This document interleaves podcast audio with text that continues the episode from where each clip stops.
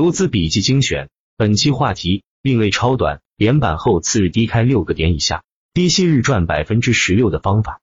这篇文章的初衷是试图用过往数据经验来建立一种常见情况的买卖处理，也就是如果连板票次日大低开，我没票的话，我到底该不该低吸买？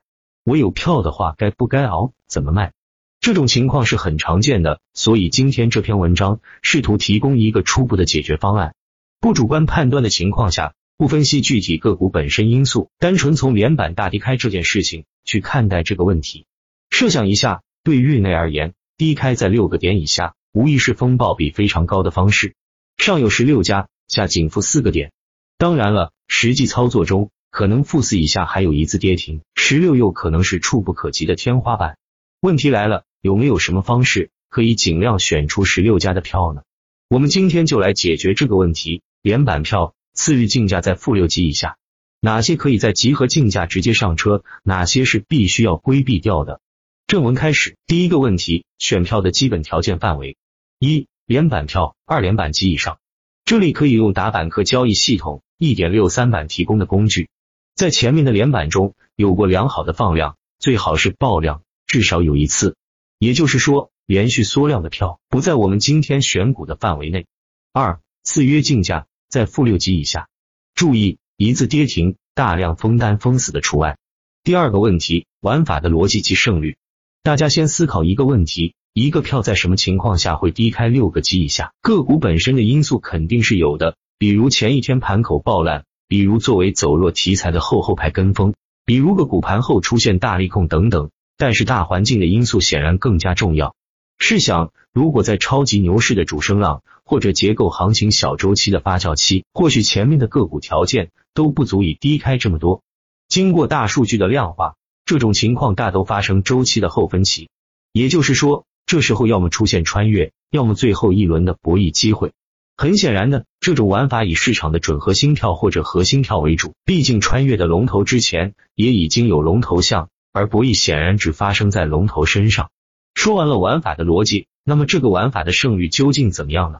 经过详细的数据研究，发现这个模式和新王次日新空间板诞生次日是有一定相似的。牛市的时候操作起来更加得心应手，但是在震荡市或者熊市也是可以用的，胜率不会出现太多的偏差，因为这个玩法更多的还是基于小周期的筹码博弈。连板后超级低开负六以下，本身就有些风暴比，今年一月份至今的战果。无效百分之五十一点九，赚百分之三十二点九一，亏百分之十三点九二。无效指的是可以平盘附近出去，或是小亏小赚的交易。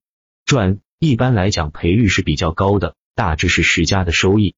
亏主要是当天失败，第二天合案十个左右的亏损。注意，这个是没有经过任何附加条件筛选的票，也就是说，只要连板票第二天低开在负六个点以下。闭着眼睛上车的盈亏比情况，经过下面这些条件的筛选，胜率肯定会远远的高于百分之三十二点九一。由此可见，这是一个胜率很高的玩法，而且赔率也很惊人，约内负盈加第二天的冲高，甚至是连板等等。当然，任何高收益模式都无法避免大亏。第三个问题，符合哪些条件可以上车？一，前一天最好是爆量烂板的涨停，前一天缩量涨停最好不要碰。放量可以酌情考虑，前一天爆量烂板的票是最佳选择，这个很符合常理，因为爆量烂板第二天低开是正常的，尤其是在遇到小周期或者中级周期的分期末期，直接被合案再正常不过。为什么缩量涨停次约最好不要碰呢？因为缩量的涨停盘口角度的正常预期，第二天都是要享受高开溢价的，低开就属于强转弱的低于预期，如果超级低开，那简直是超级低于预期。尽量不要碰，这不是便宜不好捡。对于放量涨停来讲，属性是比较居中的。前一天放量的票，或者是长腿板，或者是午后板。上午的放量板直接走成这样的是比较少见的。如果是上午的放量板，意义上等同于上面说的缩量板。最后，关于缩量放量还是爆量，这个篇幅有限，就不展开讲了。二，尽量不选择一字跌停票，尤其是有封单的那种。这个开头已经说过了。再重复强调一遍，这种票大亏的概率更高一些，所以如果没有特别的理由，尽量避开。符合其他模式另说。三，尽量选择市场核心票或者有点辨识度的人气股。这个就没有什么过多需要说的了，因为这个玩法本身玩的就是筹码博弈，只有人气票、强势票才有资格去玩筹码博弈。四、观察竞品票开盘情况，竞品票给机会最好不参与。先解释一下什么是竞品票。所谓的竞品票，就是在某种属性上存在竞争性质的票，就像竞品车系是一个道理，彼此之间会有很多层面细节的对比，然后选择。可以简单的划分一下。一个是题材，也就是说同一个题材内的票，毫无疑问的是竞品票。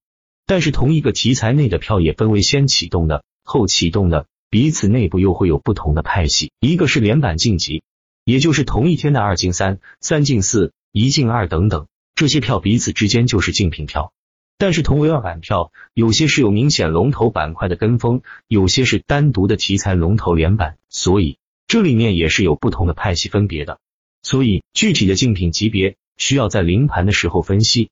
但是，大多数情况下，类似于当前的这种行情，也就是中级周期第五阶段和中级周期第一阶段之间的衔接，每天连板在五个左右，没什么明显的板块性题材，也没有明显的核心票，主要看连板晋级的竞品票。五，尽量不选择高位反包过的票，尤其又高又是反包，这个也是常理。位置太高，很容易是一波透支的那种，往往不容易出现高位的博弈机会。而且反包之后的高位票，更是透支了博弈高度，很容易直接陷入补跌，非常容易出现超级大面。关于这个高度是相对而言的，不同的大行情之下，对高度有不同的定义。